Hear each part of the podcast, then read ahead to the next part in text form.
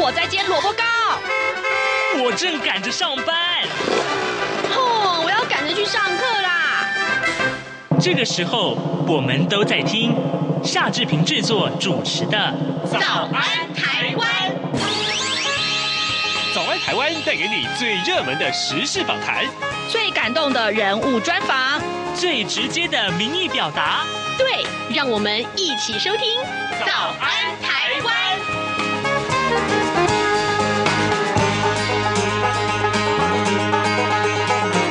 早安，台湾！我是夏志平。今天是二零二三年的二月二十三号，星期四。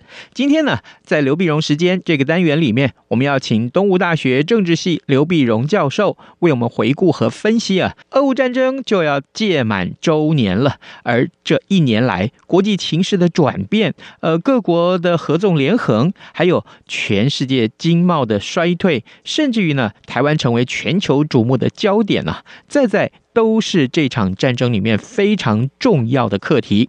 马上就请您收听今天的访谈单元。早安，台湾，刘碧荣时间。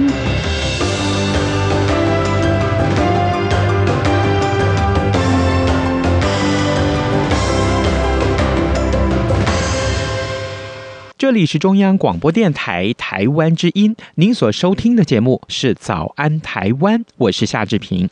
各位听众，过去这一年以来，如果您是《早安台湾》的忠实听友，或者说您常常在礼拜四收听《早安台湾》节目的话，您一定不会对于啊、这样一个议题感到陌生。什么议题呢？就是俄乌战争。因为呢，我大概算了一下，过去的这一年多五十几个礼拜啊，其实我们的受访的连线的受访的学者，就是东吴大学的政治系刘碧荣教授，刘老师几乎啊花了大概至少有呃一半以上啊，将近三分之二的时间，每一次都会跟我们来探讨有关于俄乌战争最新的进展。而这一场战争就已经要届满周年了。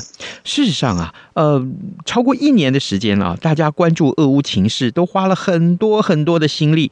从一开始，大家要猜，哈，要猜测俄罗斯到底要不要打乌克克兰，然后呢，到真正的开打，结果呢，大家最近的疑问是转变成：哎呦。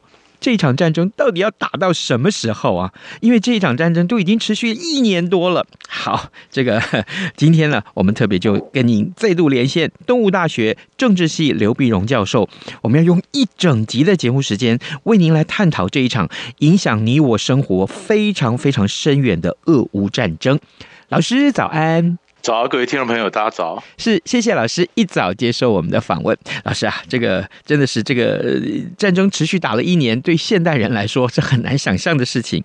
首先，我们就从这个最新的新闻呢、发展开始谈起。在俄乌战争要届满一周年之前，美国总统拜登在二十号的时候，他呢秘密的啊亲自访问了基辅，那么也表示要提供更多的援助。老师，我想请教你，那拜登在出发之前都已经先告诉 俄罗斯的普廷了，那么它的意义何在呢？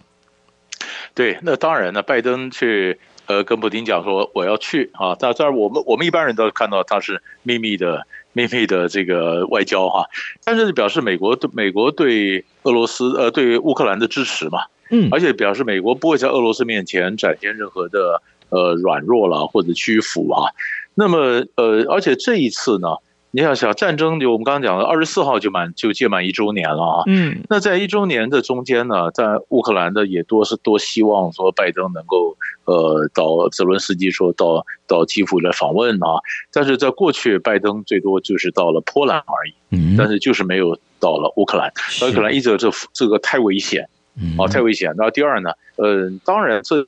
里面，呃，拜登的每一个事情，他都经过，他有深思熟虑。哎，这次他为什么特别是老早几个月前就开始安排说，在一周年的时候一定要去啊？那就是表示我我我我们强呃这个西方阵营依然是团结，然后支持屹立不摇的乌克兰啊。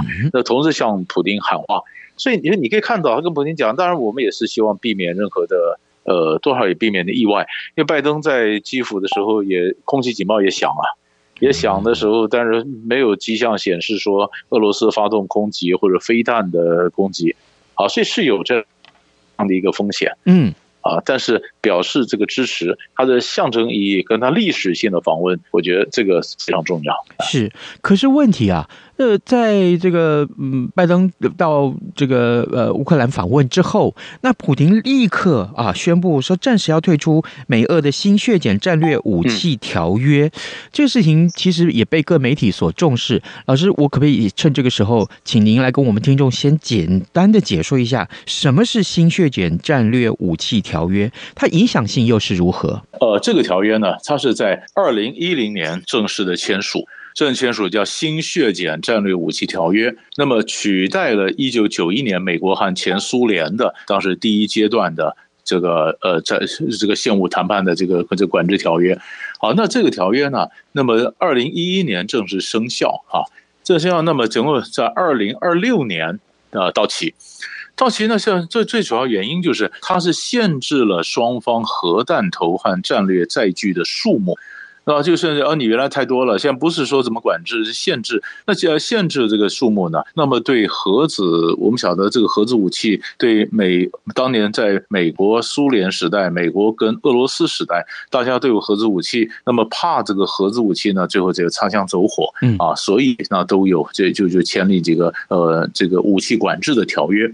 那这个武器的管制条约呢，目前现在这个约是双方仅存的最重要的一个一个合约。一个条约好了，那现在俄罗斯呢就表示说，我要我要这个暂时退出。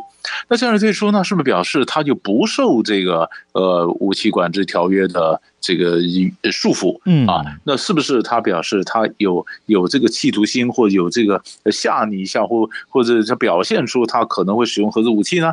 啊，这就是大家非常关心的，因为本来管制武器，呃，武武武就是军控嘛，叫军备，避免军备竞赛。你现在退出来了这样的约以后，你是不是不受束缚，要继续发展核武呢？啊，这本来是担心。那其实我们如果就放大来讲的话呢，这个其实是打仗啊，到底是人呢还是武器？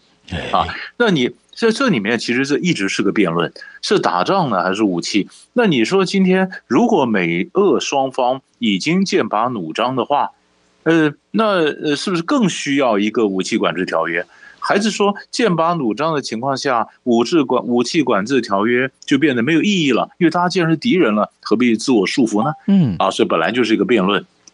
那现在呢？呃呃，所以所以就是辩论意思是说，呃，因为关系好，所以才有武器管制条约，还是因为关系不好，所以更需要武器管制条约啊？我刚刚讲辩论是这个意思。好了，那现在那么俄罗斯要退出了，俄罗斯说暂时性的退出，他也没说完全退出，他说终止。那终止以后就留了一个呃回旋空间，也留了一个想象的空间。那就看美国跟俄罗斯怎么样重建他们的外交关系，或者说怎么样去管控他们的军备的这个竞赛，啊，就变成一个新的题目出来了。嗯，那当然，中国大陆呢也表示很多次说，呃，绝对不主张使用核子武器。啊，那中国跟俄罗斯的关系不是号称上不封顶吗？嗯，那你不封顶的关系，那俄罗斯如果真的在呃核子武器上，他说挣脱了这个武器管制条约的束缚，不谈了，呃，或者我暂时退出，那中国是什么态度呢？啊，所以这个就变成几个核武国家三大强权他们中间新的一个课题，要急需要处理的。是，老师你提到了中国。好，中国那呃，我们看到王毅也也要也要去俄斯莫斯科访问啊。那这个俄乌相争啊，但是呢，背后我们看到美中的列车其实是开往各自开往不一样的方向了。那是不是也可以视为美中另外一个战场？所以现在就是俄乌战争到底牵涉到两个强权还是三个强权？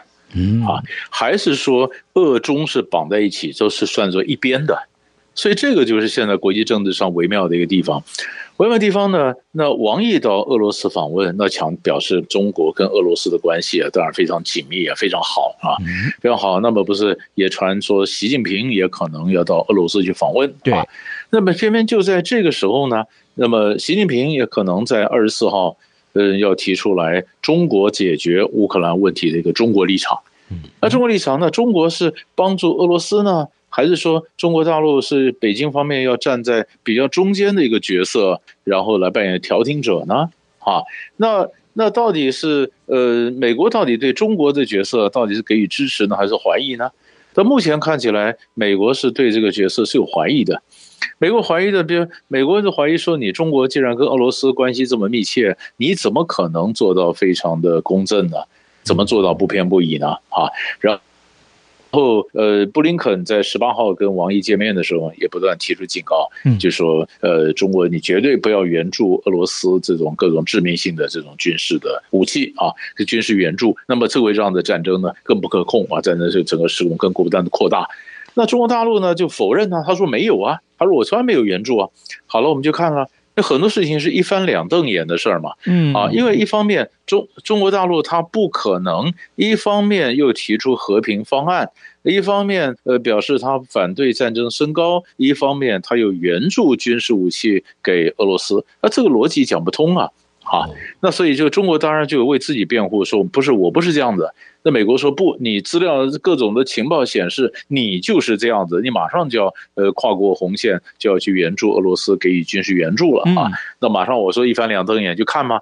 看王毅提呃，看习近平后来提出来中国立场是什么？呃，中国的主张怎么调停？然后武器是不是真的会过去？美国有没有证据？呃，卫星拍到或者怎么样的情报显示中国有武器去援助俄罗斯？所以这个是我们这两天我们所要看到的，其实最关注的一个焦点了。是真的，这个呃，各国啊，就是西方的各国都在用武器援助乌克兰，但是大家此刻的关注的重点就是中国会不会用武器来援助俄罗斯啊？这个。可能是大家下一个阶段要观察俄乌这种战事的一个非常重要的一个一个切入点啊！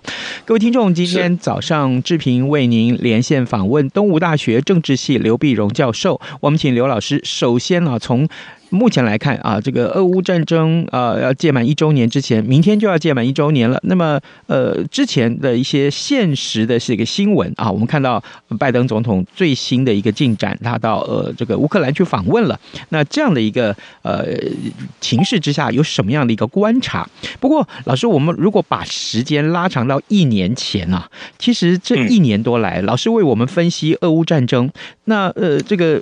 我记得老师提到了好多其他的国家，讲是讲是俄乌俄乌，但事实上除了美国啊，除了北约之外，老师还我记得你还提到了这个呃呃北韩啊，也提到了土耳其啊，这么多其他的国家，所以接下来这个问题可能有点大。一个就是在俄乌战争这一年的这个开打的期间啊，呃，全世界的这个政治版图啊，各国的联合纵连横有哪些变化呢？嗯，一点不错。这这一年来，国际上我们看到蛮大的变化哈，蛮大变化。那么，呃，首先呢，我们就看到，我们刚刚就顺你刚刚讲的，比如说北韩，嗯，那北韩呢，嗯，他他当然也甚至像美国，你跟当然忙着这个俄乌战争，围堵中国，围堵俄国，这没时间管到北韩嘛啊，北韩他当然一则他不断的就试射飞弹呐，然后第二更重要的是有传言就是，呃，俄罗斯打了武器，打了快也跟北韩去买武器。啊，那北韩是不是跟俄罗斯有什么武器的一个支援？这是北韩的的角色。但是更重要是这个呃，土耳其，土耳其呢，他当然想扮演调停的一个角色。嗯啊，那天那土耳其也本来在去年就本来在去年三月二三月二十九号的时候呢，在伊斯坦堡，本来这个呃，在土耳其调停之下，他们。俄国跟乌克兰几乎可以达成一不一点初步的协议了，嗯，但是后来当然又因为战争的局势改变，或者美国有不同的意见，就这个这个这个调停也没有成功，没有成功。然后在七在夏天的时候呢，土耳其又成功了调停了一个，就是让俄罗斯的呃稍微开放了这个粮食的通道，嗯，就是在黑海这边呢，让乌克兰的粮食可以在一个安全通道里面运到世界其他国家来解决。或者缓解国其他国家的粮荒嘛，嗯啊，那所以土耳其它是有这个，它是有这个角色。那么在这过程里面呢，牵涉到欧洲国家，当然也也也也受到很大的影响。嗯，所以你看到欧洲国家呢，在这里面很重要的一个国际政治的一个改变，就是能源地图重画。因为欧洲本来就是在石油啦、天然气啦，非常依赖从俄罗斯的进口。俄罗斯进口本来在俄乌战争爆发前夕呢，大家也怀疑说欧洲是不是能够呃撑得过啊？因为你像如果没有俄罗斯的这个石油天然气的话，那欧洲怎么办啊？嗯，后来欧洲呢，哎，他就找到了其他的来源，比如说卡达啦，比如说别的国家啦，比如说从美国啦，或者从别的国家进来石油天然气，虽然比较贵。但是它也慢慢的就慢慢的改变了，呃，从就是他可以接受液态的天然，呃，这个这个天这天然气，而不必依赖从铁路或油管这边从俄罗斯过来的，哎，这就很有意思了。嗯，这个整个的能源地图改变，改变呢，我觉得更值得注意的就是，本来大家认为冬天到的时候，哎，那么欧洲国家说不定会屈服啊，没想到今年冬天冷一下以后又不太冷了。那欧洲国家又过了冬天了，那你说熬过冬天以后，那我对对这个天然气的这个需求也减少了嘛？嗯，所以现在天然气价格又开始下降了。对啊，所以在这个当它熬过以后，不再对俄罗斯依赖的时候，那俄罗斯它赖以说呃用石油天然气做外交的杠杆又又又减少了，呃这个抛这个权力呃力量又又又削弱了，所以在这个欧洲的这个地图改变，那可是别的国家呢？我们发现，美国这样子拉着美国，这样拉着欧洲啊，拉着这个这个这个这个欧盟啊、北约啦。但是，呃，非洲跟南美洲的人不见得买单。嗯啊，美国是讲说，俄罗斯今天能侵犯侵犯这个乌克兰，但是问题是全球的问题啊。如如果侵略者不加以遏制，不加以惩罚的话，以后大家人人都侵略，那人人都面临这个威胁，怎么办啊？嗯，那可是这个论调呢，非洲和拉丁美洲呢，嗯，不接受。他们说，对了，我们非常遗憾有战争发生啊，但现在怎么解决问题？其实更重要的是，呃，气候的问题啊，或者各个别的问题更重要。啊，你不要把说把那俄乌战争本来是欧洲的问题，现在强加到世界各国，变成每一国都必须同样的关切。那非洲跟拉丁美洲说，我们有我们的优先顺序，不见是这样排的啊。所以那是一个。那我们现在就看说，当美国拉着呃这个呃欧北约的时候呢，哎，他们就发现俄罗斯跟中国走得比较近，嗯，所以呢，要地缘政治上围堵这个俄罗斯，同时也围堵中国。所以这就是从北约那边，呃，北约秘书长为什么会访问韩国、访问这个呃日本？那就是北约从欧洲跟东北亚这边的防卫体系就开始连线，你可以看到新的英日同盟出现了。你可以看到法国跟阿库斯跟澳洲关系也重建，嗯。啊，那这样子联合起来，说不管是印太这边在围堵呃呃呃中国，或者欧呃欧洲那边北约围堵俄国，那么北约的俄国围堵俄国，印太这边围堵中国，因为他们认为中俄是抱团抱在一起，所以北约跟这个呃东呃这个印太地方是联合在一起对抗的。所以这就可以看得出来，这是一个一个新的一个战略的一个态势。嗯，新的战略态势。可是我们看到刚刚您老师您所说的这呃两个阵营啊，如果真的是划分成这样两个阵营来看的话，其实各自能够使的武器 其实很多呀。除了刚刚您所说的能源啊，还有真正的使用的武器很多，还有这个粮食也是啊，甚至于很多的呃各种物资啊都在这一场这个。个呃呃战争里面被拿出来当这个武器使用，就是各自的这个本钱很雄厚，所以这也是这场战争呃打了这么久还没有办法分出胜负，而且影响这么大的原因。所以现在你说不管是武器了，不管是粮食，所以现在变成一个消耗战。哎，消耗战，这就为什么战争没办法马上结束呢？因为像北约秘书长就表示，他是像这个消耗战，消耗战大战的，而且而且战争呢能不能结束呢？还有一个很重要的关键就是你的战争目的是什么？如果目的能够达到的话，那是不是就可以表示说，哦，我可以宣称我目的达到了，我可以谈判啦，或可以下来？可是，在这一年过程中间呢，我们就发现各国的这这个目标不断的改变。嗯，比如说俄罗斯最早的时候。他就说我我主要目的是防止乌克兰加入北约，我要求乌克兰的中立化，我乌克兰怎么惩治这个呃新纳粹？嗯，那可是后来变成你你要并吞这个呃乌东的这几个叫共和国啊或者什么？那你你的目标在改变。那么美国这边呢？你是呃目的是呃收复失土呢？帮助乌克兰收复失土呢？还是说呃照美国国防部长奥斯汀讲的，你最后的目的是要削弱俄罗斯？那削弱俄罗斯怎么样标准叫做削弱俄罗斯？什么到什么地步叫削弱俄罗斯？那这个就又可以谈了。那所以在这里面，当大家目标在不断在在在变的时候，哎，于是战争就变成了消耗战。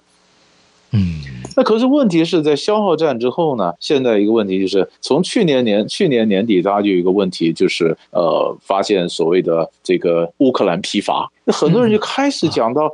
虽然呃政府部门不断表示支持乌克兰，但是国会像美国国会部门就表示，我们是不是人家呃给他一个空白支票，无限制的去援助乌克兰呢？啊，各国又开始谈，有点疲乏。这疲乏里面，所以怎么样找到外交的出路，其实是现在你可以听到很多的声音会逐渐的出现。嗯嗯，老师提到这个国际的现实啊，能源的版图的这个改变，当然呃，各国的合纵连横都是非常非常重要的一些演进。那另外啊，除了这个之外，大家也提到了，就是哎，那。经贸，全球的经贸啊，这个这个影响更大啊，呃，这个我想请教老师，特别是啊，这个可能是我们在讨论俄乌战争的时候，一定要谈谈到的这个呃通货膨胀的问题。眼前来看，好像这一年啊，新的未来的这一年不会有太好的乐观的情况，不容许大家乐观了。是因为，因为这整个是整个事情呢，这个很多事情是联联动的、连加在一起的。嗯，我们晓得俄乌战争爆发的时候，刚刚好也就是 COVID-19，也就是新冠疫情。那新冠疫情，俄乌战争一打了以后，打算打碎了或打乱了整个供应链。打供应链，那打乱供应链的时候呢，那当然有有，就是我们晓得供应链长链变成短链或变成碎链，嗯，那本来就是呃新冠疫情影响到经济的发展，那呃那么然后加上你的这个粮食的问题或者能源的价格不断上涨，那也影响到人们的投资或各种的生产。所以，当你这当你这个投这经济有点萎靡的时候呢，那这个整个全球的经济当然就开始逐渐的一个一个一个呃衰退，嗯。啊，所以像这个东西可能还需要一点时间才能够让经济能够复苏，好，那那那那俄乌战争，而且。而且呢，市场也开始改变。比如说，很多的很多的呃，西方的名牌或者什么样，它退出了俄罗斯。俄罗斯呢，俄罗斯的市场是谁来补呢？啊，那中国想去补，后来中国大陆去补了以后，后来发现不是俄罗斯人发现越南更便宜，那是买越南货。呃，所以有的有的货呢，像医疗，也比如说像医疗了什么，有些器材是个买中国货。嗯。那么有些更便宜的就买了越南货。那可是还有一些更高科技东西呢，是让中国也不能替代。所以这整个的供应链啊、市场啦、啊，正在整个重洗牌、重新调整啊，等待着疫情之后的复苏，或者是俄乌战争假如有一点缓解的时候的一个复苏，这样子我们才能看出一个一个新的经济的一个。一个情势，好，所以这是我我们观察的一个重点。好，呃，各位听众，今天早上志平为您连线访问东吴大学政治系刘碧荣教授，我们请刘老师啊、呃，利用这一整集的时间，我们来讨论俄乌战争啊，即将要届满一年了。但是这一年来，有好多好多的这个国际现势也好，或是财经的影响也好，其实都是我们大家所所最关心的啊。不过，另外还有一个焦点，我想大家在讨论这个事情的时候，一定非提不可。我不知道各位听众是不是跟志平一样有这样的发现啊？发觉，在过去这一年来，因为俄乌战争，那台湾这个弹丸之地啊，总是成为国际的焦点。我们不断的看到或听到，有很多国家政治领袖啊，在这个合纵连横的同时，也提到了台湾的名字。那这一路走来的轨迹，老师，我想请教您是什么？我们可不可以这么说，台湾的地位未来在这样的一个国际现实之下，其实是更行重要的。对，呃，我我觉得，我觉得这是一一半一半哈。那么在国际现实情况下，大家就发现，那么如果说俄罗斯他会打乌克兰，那俄罗斯跟中国是抱团在一起，那中国大陆会不会这样子趁机在台海这边生新生了一些紧张关系呢？嗯啊，那么当他觉得这是陆权国家向海权国家的挑战，那台这边的紧张关系，所以这是第一个。第一个，所以为什么在地缘政治上，呃，各国都发表支持台湾的一些言论啊？代表台湾的忽然变得非常重要。但另一方面，你会发现，因为俄乌战争一打了以后，考虑到过。供应链的问题啊，所以大家就每个人讲说，那我们最好不要把供应链都压到在台湾，所以半导体台积电才跑到美国去，被迫跑到美国去啊。各国也就发展他自己本土的半导体，那所以我们的护国神山就就就就改变了，就不再是护国神山，因为各国都发展半导体的时候，那就不是全压在台湾身上了嘛。那就这一点来讲，台湾的重要性似乎又降低一点。所以你说地缘政治上，大家觉得台湾非常重要，可是，在经济上呢，又怕太依赖台湾而影响到别的国家利益，所以这是几种不同的一个一个力量，我觉得在交叉的在在拉扯啊。但是一件事情可以看得到，就是国际上只要有战争，有我们在担心的就是有一个国家侵略到另外一个国家，而如果侵略者可以没有得到遏制或没有得到惩罚的话，会不会鼓励别的国家继续侵略？呃，有别的侵略的行动发生，那只要有侵略者，他觉得被鼓舞了，可以学到了一个侵略，反而可以得到奖品或得到酬赏，那么台湾的这个威胁就存在。啊，所以这就是为什么台湾老百姓呃一开始会比较也也会比较稍微紧张一点的原因。我想主要在这里。是，呃，老师这，当然这个问题是大家最关心的嘛，所以我我想继续再请教你。那这个眼前来看啊，假定啊，假定呃，这个真的如大家所预料的啊，这个呃，万一中共真的攻打台湾的话，那对于美国啊，身为这个秩序呃世界秩序的这个维护者，那他又要管俄乌。啊，他又要管这个印太啊，他这个还要管台海，这个当然世界上还有很多其他事情，也许他更要关心。这个对他的这个注意力的分散来讲，他会不会会不会捉襟见肘啊？或者说他会不会觉得太太这个左右左右之应不来？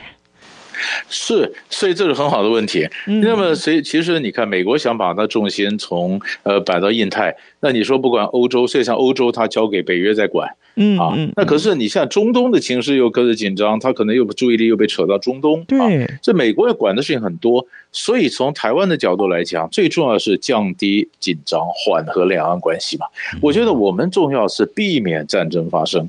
我们不是说万一真的搞到战争发生，美国会不会来援助台湾？这个东西都太太虚幻了，虚虚无缥缈。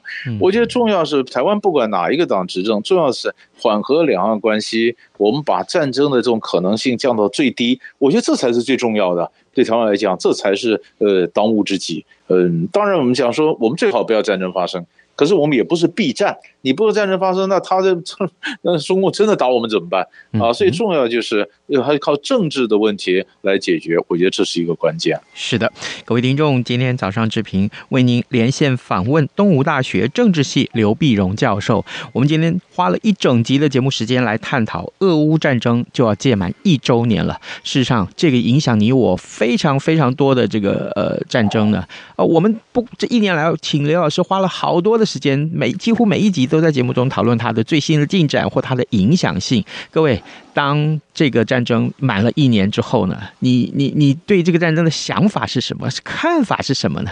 我们都希望今天啊，从老师跟我们的分享里面得到很多答案啊。也谢谢老师您的分享，老师辛苦了，谢谢您，谢谢谢谢。从两岸、国际、历史、文化与财经等角度透视中国的《这样看中国》节目，每周一到周五晚间九点三十分到十点在中央广播电台播出。如果您对《这样看中国》节目有任何收听想法或意见，欢迎寄信到台北市北安路五十五号，也可以透过电子邮件的方式。节目有两个信箱：二零二零 at。r t i 点 o r g 点 t w，或是二零二零零二零三 news at gmail.com。再次谢谢听众朋友们的收听与支持，请持续锁定每周一到周五晚间九点三十分到十点播出的《这样看中国》节目。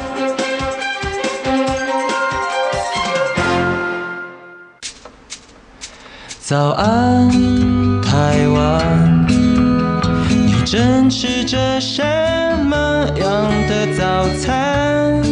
吐司加火腿蛋，咬一口，然后收听中央广播电台。各位听众，以上就是今天的早安台湾。在节目结束之前，志平要邀请各位早安台湾的好朋友，能够上到央广的官网，为早安台湾节目按个赞，好吗？也谢谢您今天的收听，我们明天再会喽，拜拜。早安，你好，欢迎光临。今天吃汉堡或三明治，加杯饮料只要一个硬币，让你的一天充满健康活力。早安，你